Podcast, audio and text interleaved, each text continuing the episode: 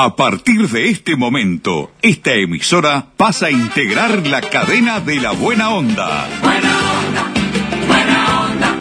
Jorge Bonica presenta Buenos días, Buena Onda, un programa interactivo, diferente, con noticias distintas, exclusivas y de actualidad. Buenos días, Buena Onda. A partir de este instante, Jorge Bonica les brinda el programa de las mañanas. Buena onda, buena onda.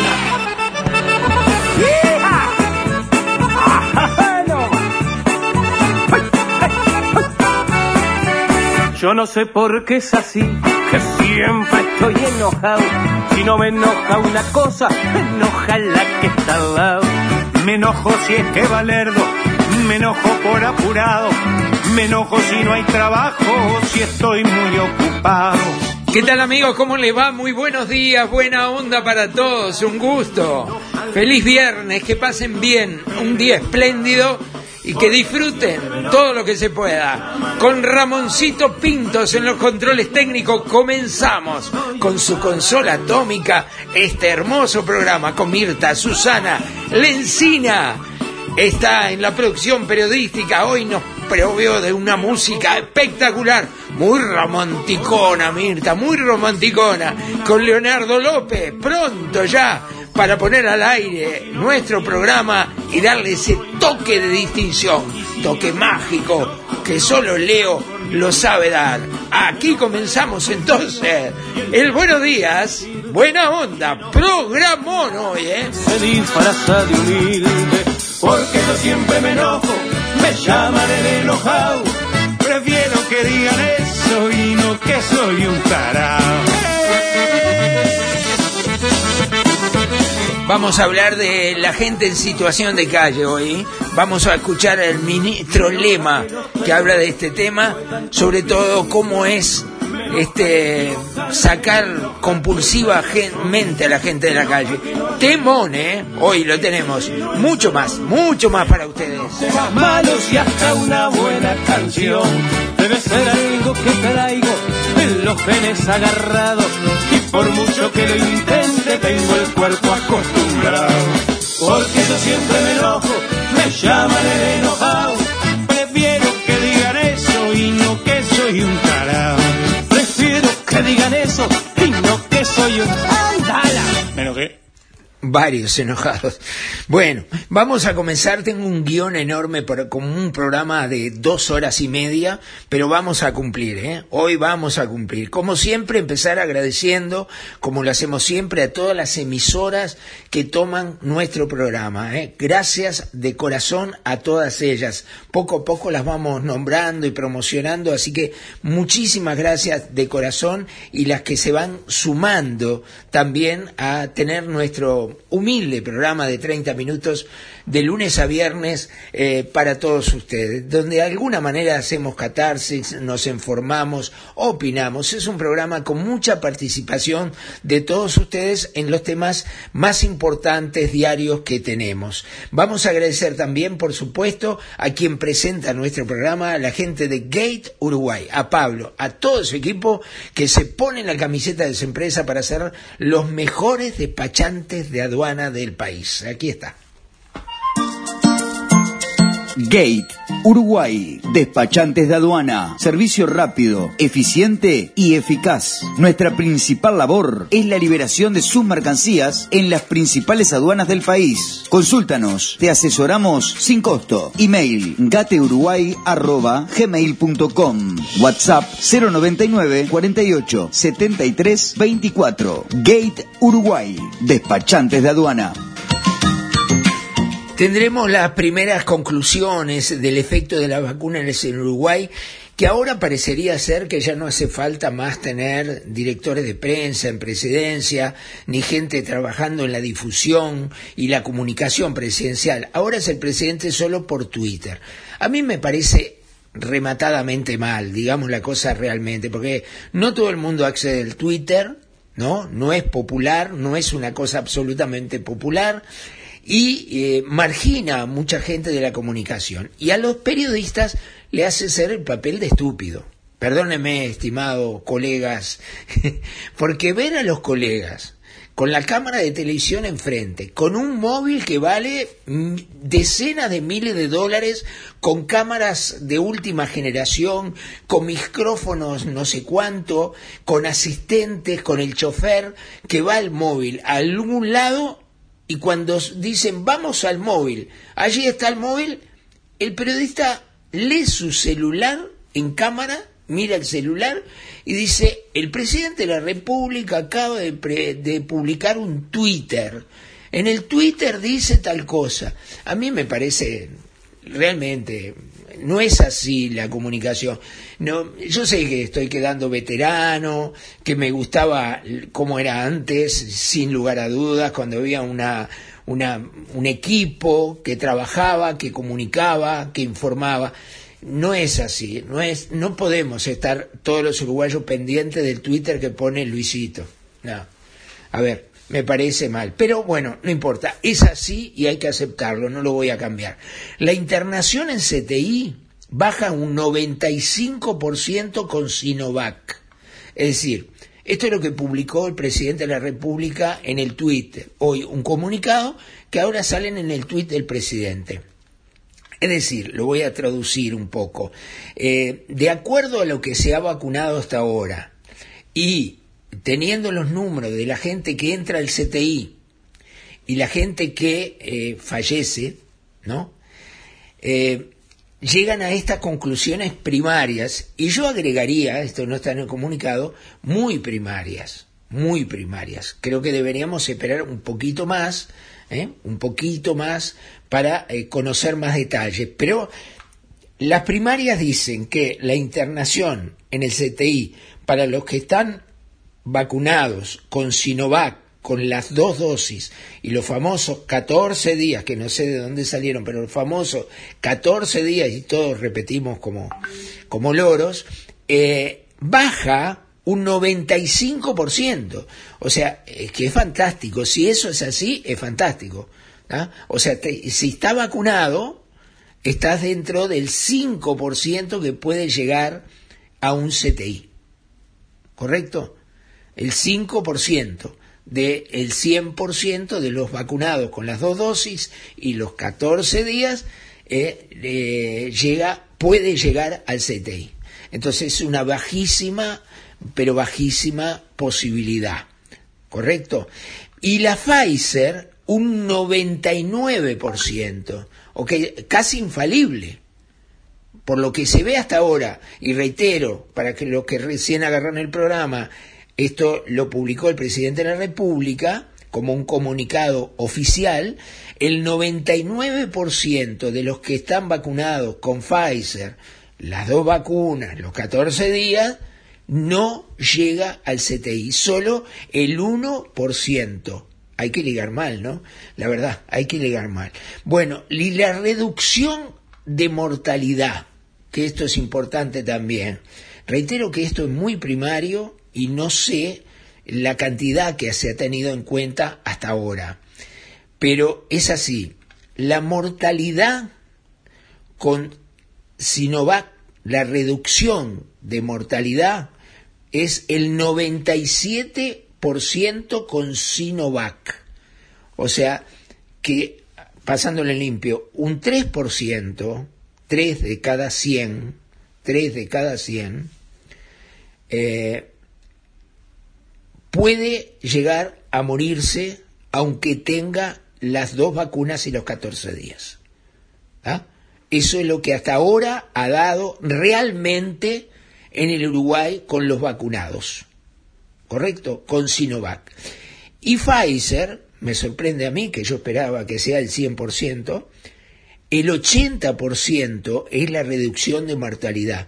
O sea que tiene mejor performance la Sinovac en lo que refiere a la reducción de mortalidad que la Pfizer. 80%. Bien, eh, dicho esto, me voy a ir al tema que les había eh, planteado. El tema del traslado compulsivo de personas en situación de calle, que eh, lo va a hacer el MIDES, el Ministerio, y lo va a hacer además acompañado de la policía. Eh, es un tema muy especial este, muy especial, pero vamos a, escuchar primero a- al ministro, ¿eh? vamos a escuchar al ministro eh, Lema, que habla de esto con una colega de Canal 10 y explica eh, lo más detalladamente posible. Creo que está muy claro explicado. Creo que está muy claro explicado. Hago un paréntesis, a ver, abro paréntesis. ¿Cómo son los políticos, no? Salen de, son diputados y son extraordinarios como hablan y el conocimiento que tienen el tema. Son presidentes de la, de la Cámara de Diputados, espectacular como lleva la Cámara. Pasan a ser ministros de- del MIDE, espectacular, parece que hayan estudiado toda la vida. Son increíbles, ¿no? Son profesionales. En el cargo que los pongan a los 15 días, son eh, grado 5 grado 5, hablan con una propiedad y un conocimiento como si fueran realmente expertos en la materia. Bueno, por eso perduran. A ver, ¿lo escuchamos, Alema? ¿Sí? A ver. Bueno, primero que nada se trata de un decreto que reglamenta una ley del año 2011. La ley establece la obligatoriedad por parte del Estado de atención a personas que se encuentren viviendo a la intemperie cuando haya un peligro de muerte o cuando haya un peligro de, graves consecuencias en, en- en su salud. Entonces, eh, como estaba la ley vigente y nosotros que sabemos que nos vamos a enfrentar a un invierno muy duro, queremos disponer de la mayor cantidad de herramientas que estén a nuestro alcance, estuvimos haciendo referencia a la necesidad de reglamentar la ley. ¿Por qué? Porque sin un decreto que establezca un protocolo es muy difícil, primero, dar garantías a la persona que, que- que tiene que a ser los funcionarios también del MIES y de ACE. Pero para aprovechar estos minutos envíos, concretamente, ¿qué alcance tiene? ¿En qué medida puede eh, ayudar y colaborar con la persona en situación de calle de la intemperie el funcionario del MIES? ¿Cuál es el procedimiento? El MIDES Eh, lo corté acá para hacer un comentario de lo que habló hasta ahora Lema, un agregado. A ver, había una ley de hace mil años. ¿ah? La ley estaba vigente. Y como siempre pasa en este país, hacen la ley, hacen la ley y no la reglamentan. Entonces no se puede poner en funcionamiento. Yo no, no entiendo nunca por qué hay leyes en el Parlamento que se aprobaron hace años y que el paso siguiente para que quede habilitada y poder aplicar la ley es reglamentarla. ¿Qué es la reglamentación? Es un trámite que se hace en el propio Parlamento y que se aprueba de cómo se aplica la ley. Entonces, nadie puede aplicar una ley si no está reglamentada. Bueno, la reglamentaron de apuro para sacar esta ley y poderla aplicar. La pregunta, me imagino que muchos de ustedes se estarán haciendo, es por qué no lo hicieron antes el gobierno, 15 años del Frente Amplio, de Jorge Valle, etcétera, etcétera, etcétera, anda para atrás. Que a la gente que está en situación de calle y tiene, tenía hasta ahora peligro de muerte, se moría. Si se tenía que morir de frío, se moría porque lo que nos trasladaban a nosotros, las autoridades, era sin el consentimiento de ellos no los podemos sacar. Y esta ley, la diferencia que tiene, es que, él lo va a explicar el ministro mejor, pero que si hay un médico que certifica que este hombre está en peligro de muerte, es cuando viene realmente la asistencia obligatoria a las personas en calle, el decreto de asistencia obligatoria a personas de calle, que hay que sacarlo de la calle, ¿eh? Aunque sea, y voy a utilizar una palabra que no me gusta, compulsivamente, con el único y gran motivo de salvarle la vida. ¿ah? Sigue el ministro. es cuando encuentra un caso de apariencia de una persona viviendo la intemperie que puede tener eh, consecuencias fatales, es decir, un riesgo de muerte, se comunica con ACE. ACE, evidentemente, manda a un médico que debe certificar, y esto está en la ley, que esa persona justamente tiene ese riesgo, ese riesgo de, de poder morirse y más en esa situación de indefensión. Entonces, ahí el médico, aparte de certificar a nivel de diagnóstico, eh, cuál es la situación, lo que indica es cómo tiene que seguir el proceso. Es decir, en algunos casos podrá ser la atención en el lugar, en otros casos llevar a un centro de salud o en otros casos llevar a un refugio porque no requiere una intervención que necesariamente se desarrolle en un centro de salud.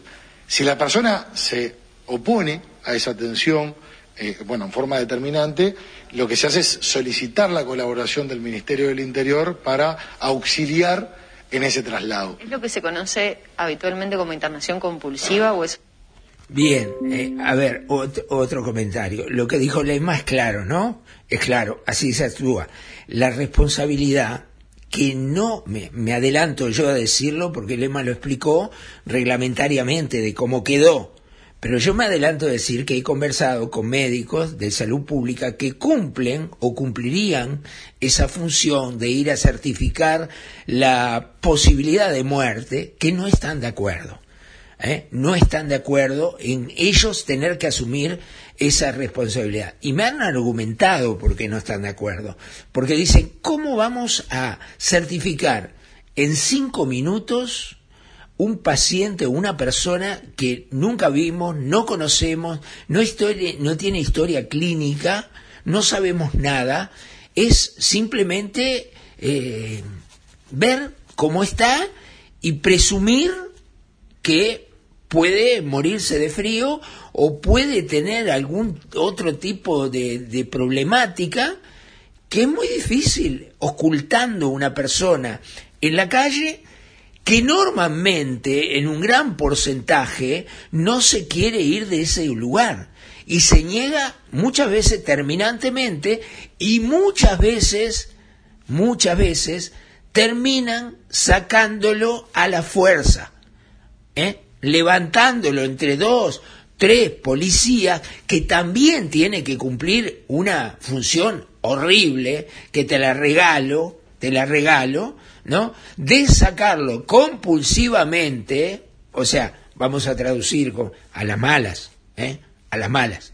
¿Eh? de pesado, te tenés que venir y uno de cada brazo y, si hay que sacarlo entre cuatro, uno en cada pierna y meterlo dentro de una ambulancia y llevarlo a un hospital. Yo sé que para salvarle la vida, pero lo que estoy diciendo que la reglamentación lleva a todos estos problemas gravísimos y olvidamos, para mí, lo más importante, por qué esa persona está en la calle viviendo. ¿Eh? ¿Por qué está viviendo ahí en la calle?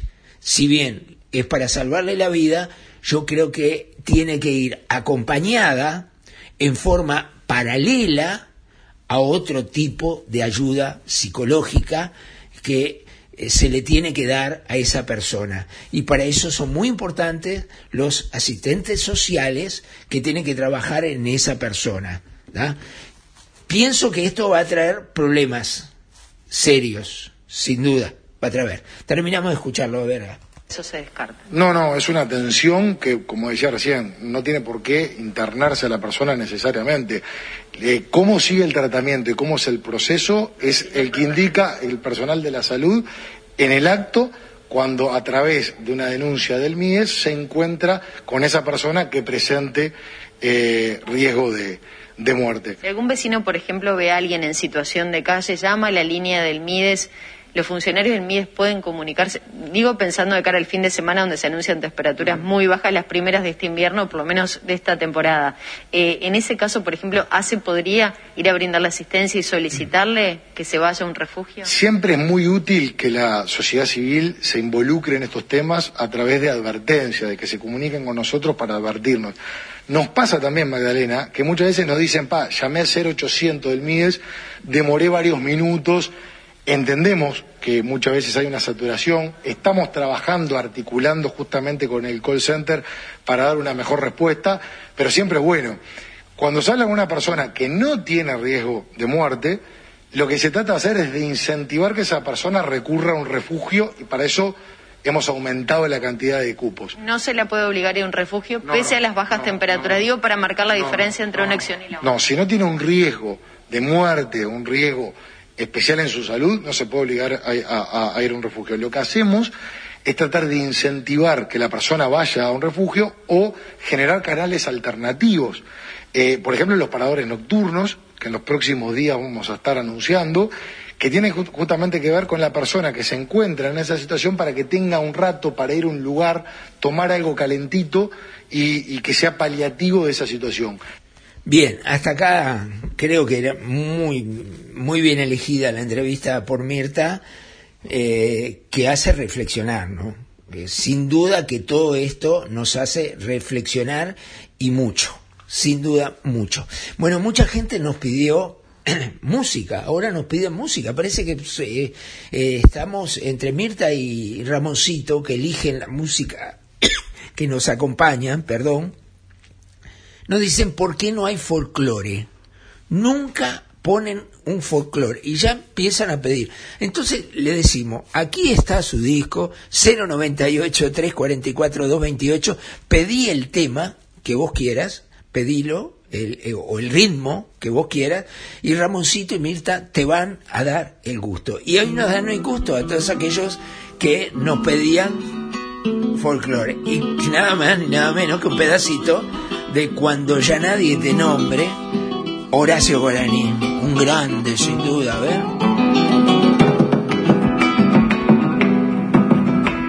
Cuando ya nadie te nombre, cuando no estés a mi lado, me habré de morder las manos, mi tentación, mi pecado. Me habré de morder las manos, mi tentación, y enloquecido pecado. Junto a una estrella perdida, aturdiré mil quimeras para beberte de nuevo en un camino cualquiera. Para beberte de nuevo licor de miel en un camino cualquiera. Espectacular, ¿eh? Qué lindo, un poquito más, póngalo, póngalo. Donde la noche cobija y calla, quiero amarrarme a tu boca junto a la arena en la playa. Horacio Guaraní, hermoso, cuando ya nadie te nombre, qué bueno, la verdad precioso de verdad. Vamos a, a nuestra gente de mimos, esa ración espectacular que Carola te lleva a tu casa, que es espectacular para tus mascotas, tu perrito, tu gatito. Toma nota y pedila el precio, el mejor precio de Plaza Lejos por la mejor ración del Uruguay. Se llama Mimos. ¿Está ahí? Ahora sí, mimos.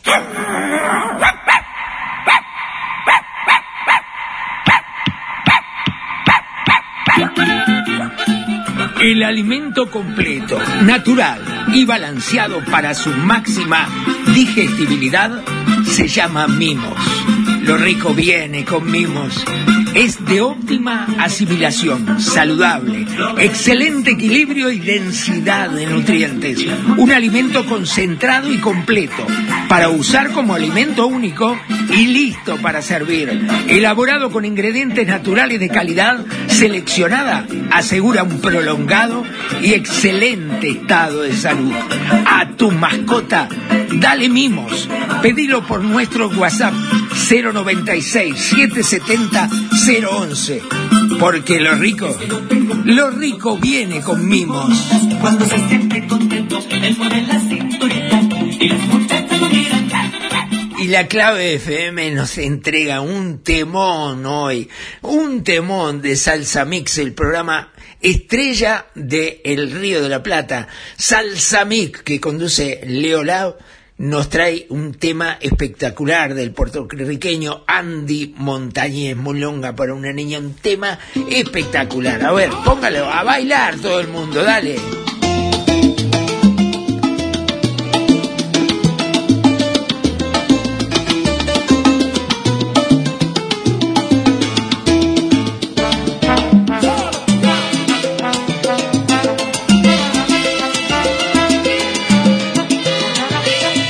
acordar cuando estuvimos en Puerto Rico, ¿no, Mirta?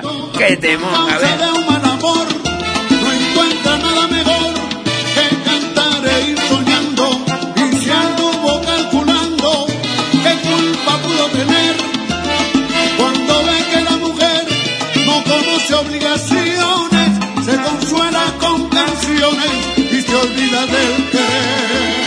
Un taurino de 79 años que la rompe. ¿eh?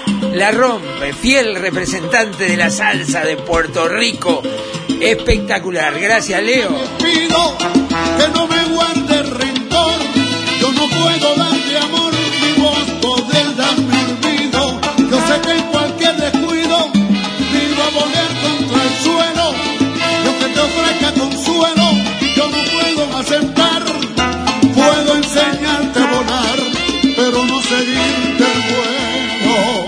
Gracias Leo, gracias la clave.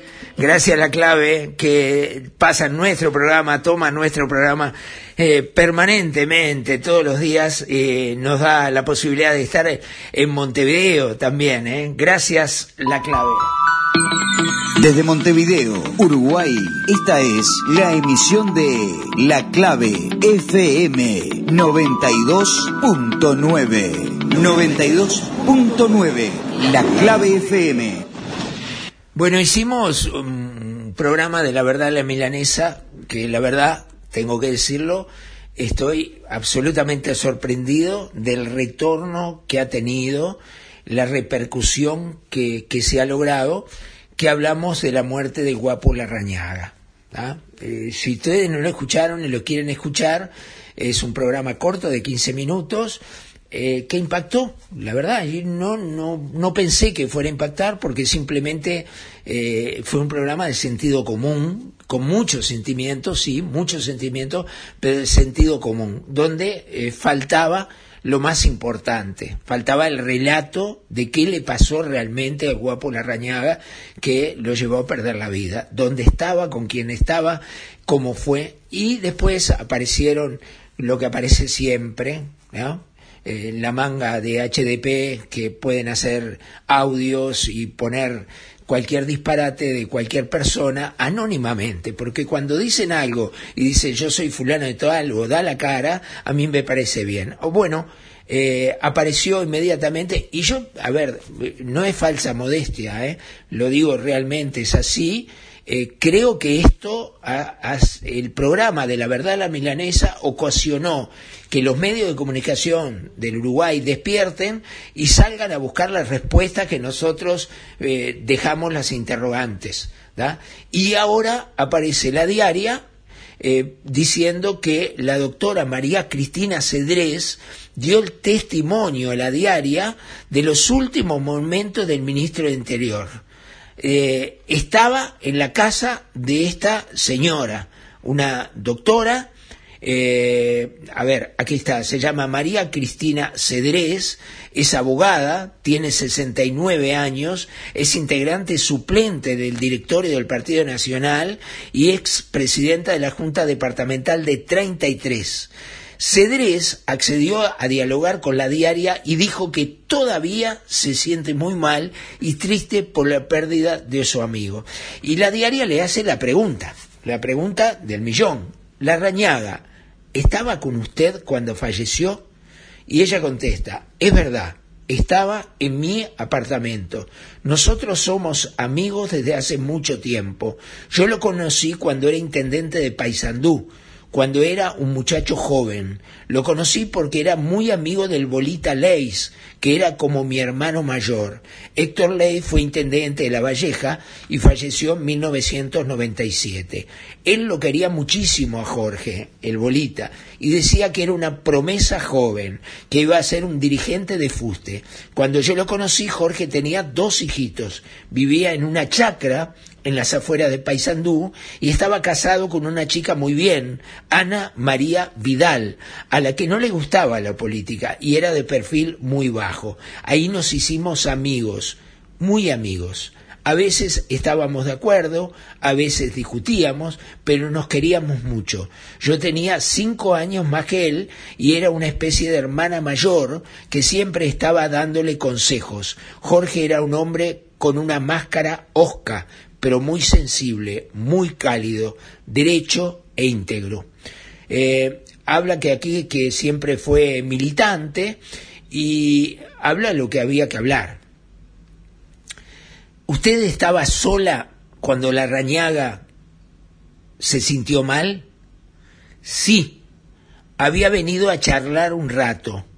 No fue la única vez, ni mucho menos. Muchas veces conversábamos. Hablábamos de todo un poco. De lo único que no hablábamos era de turf, porque yo de caballos no entiendo nada.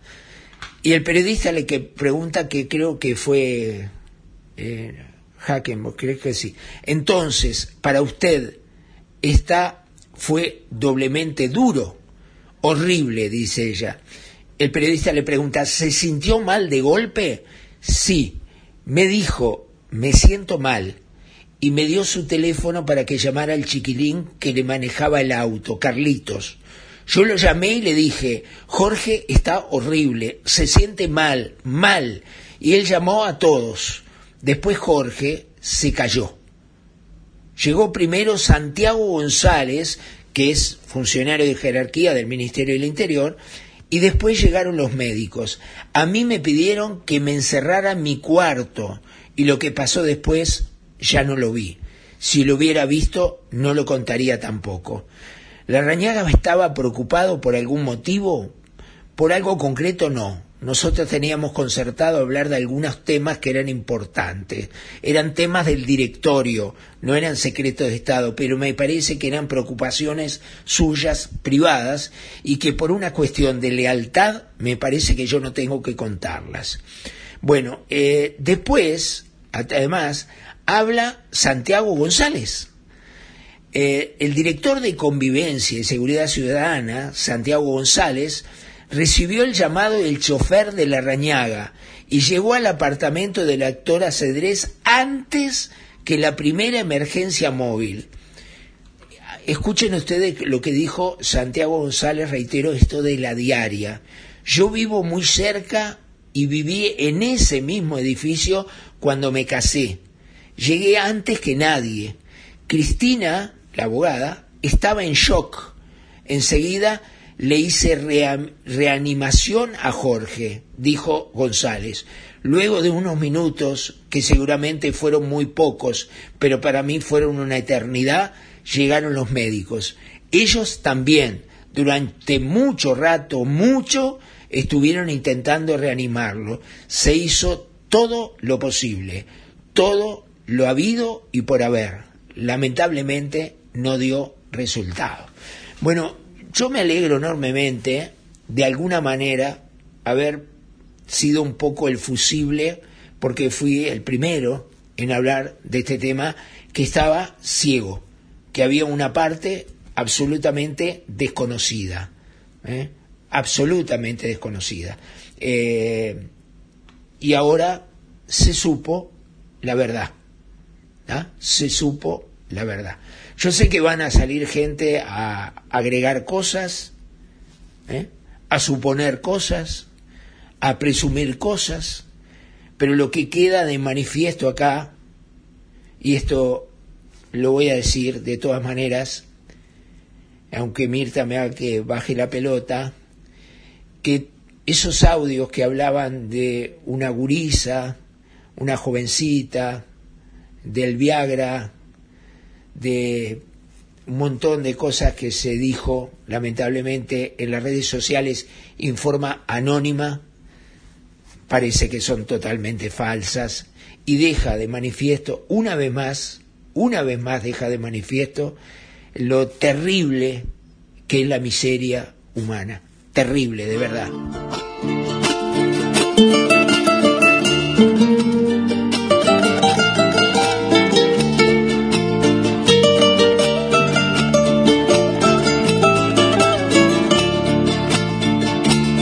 Conscientemente estoy pensando en ti. Estoy bloqueado, como viene la vida. No le encuentro salida. Estoy choqueado, estoy enamorado, tú estás en mí. Si con esta onda sintonizo en vos, me miran raro y no creen mis amigos ¿Qué me pasa contigo? En todas partes veo tu figura, siendo tu calor. Alucinado con tu pensamiento, vivo encadenado este sufrimiento. Obsesionado con esta locura, ya no sé vivir, me falta tu ternura. Estoy bloqueado, estoy enamorado, solo pienso en ti. Y ya nos vamos, ¿eh? Con Luciano Pereira, soy un inconsciente. Y Mirta me lo dedicó a mí. Mirta me- le dije, ¿esto me lo dedicas a mí? Sí, me dice, tranquilamente, sí, nomás, sin, sin anestesia. Me dice, sí. Bueno, nos vamos bien arriba, ¿eh? Por favor, nos vamos bien arriba. Mirta, bien arriba, sí puede ser. ¿Con qué puede ser? A ver, ustedes lo ven. Agradecer a todos, eh, todas las emisoras, todas las llamadas, la cantidad de gente que nos llamó. Muchísimas gracias por el programa de la verdad, la milanesa. Si lo quieren, pídanlo, se lo mandamos a través de WhatsApp al 098 344 228 y lo pueden escuchar con muchísimo gusto eh, a todos. eh. Agradecer a Gate Uruguay que presenta nuestro programa, a Carola y la ración para los- nuestros mimosas, mascotas, mimos. Muchísimas gracias a Tito como también a Vida Acompañantes que siempre está con nosotros desde hace muchos años en el semanario El Bocón. Así que muchísimas gracias a todos, muy amables de corazón. ¿Con qué no vamos? Algo para movernos, me levante un poco, pero el programa de hoy ha sido medio para abajo, pum para abajo, ¿eh? Vamos a ver, a ver. Y bueno,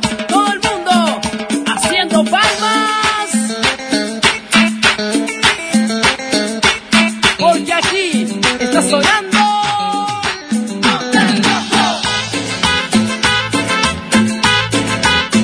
Amigos, nos estamos despidiendo. Ramoncito, gracias por todo, amigo. Lo quiero mucho, ¿eh? Arriba. Mirta Susana Lencina, gracias por todo, Mirta, muy amable. Gracias por la canción que me dedicaste, ¿eh? Leonardo, un abrazo para ti, buena música, te pasaste como Tanés hoy, ¿eh? Me encantó. Nos reencontramos el próximo lunes. Que tengan un buen descanso, buen fin de semana para todos a disfrutar la vida con pandemia, sin pandemia. Superemos esto, miremos para arriba y vivamos felices. Disfrutemos lo que tenemos, es lo más lindo que hay, que es la vida y con salud. Que pasen bien. Chao.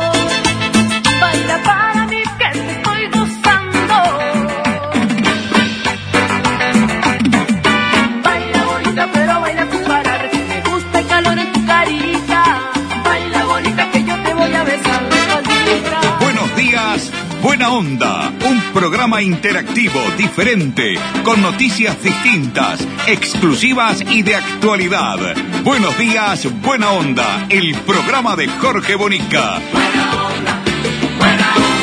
Gracias por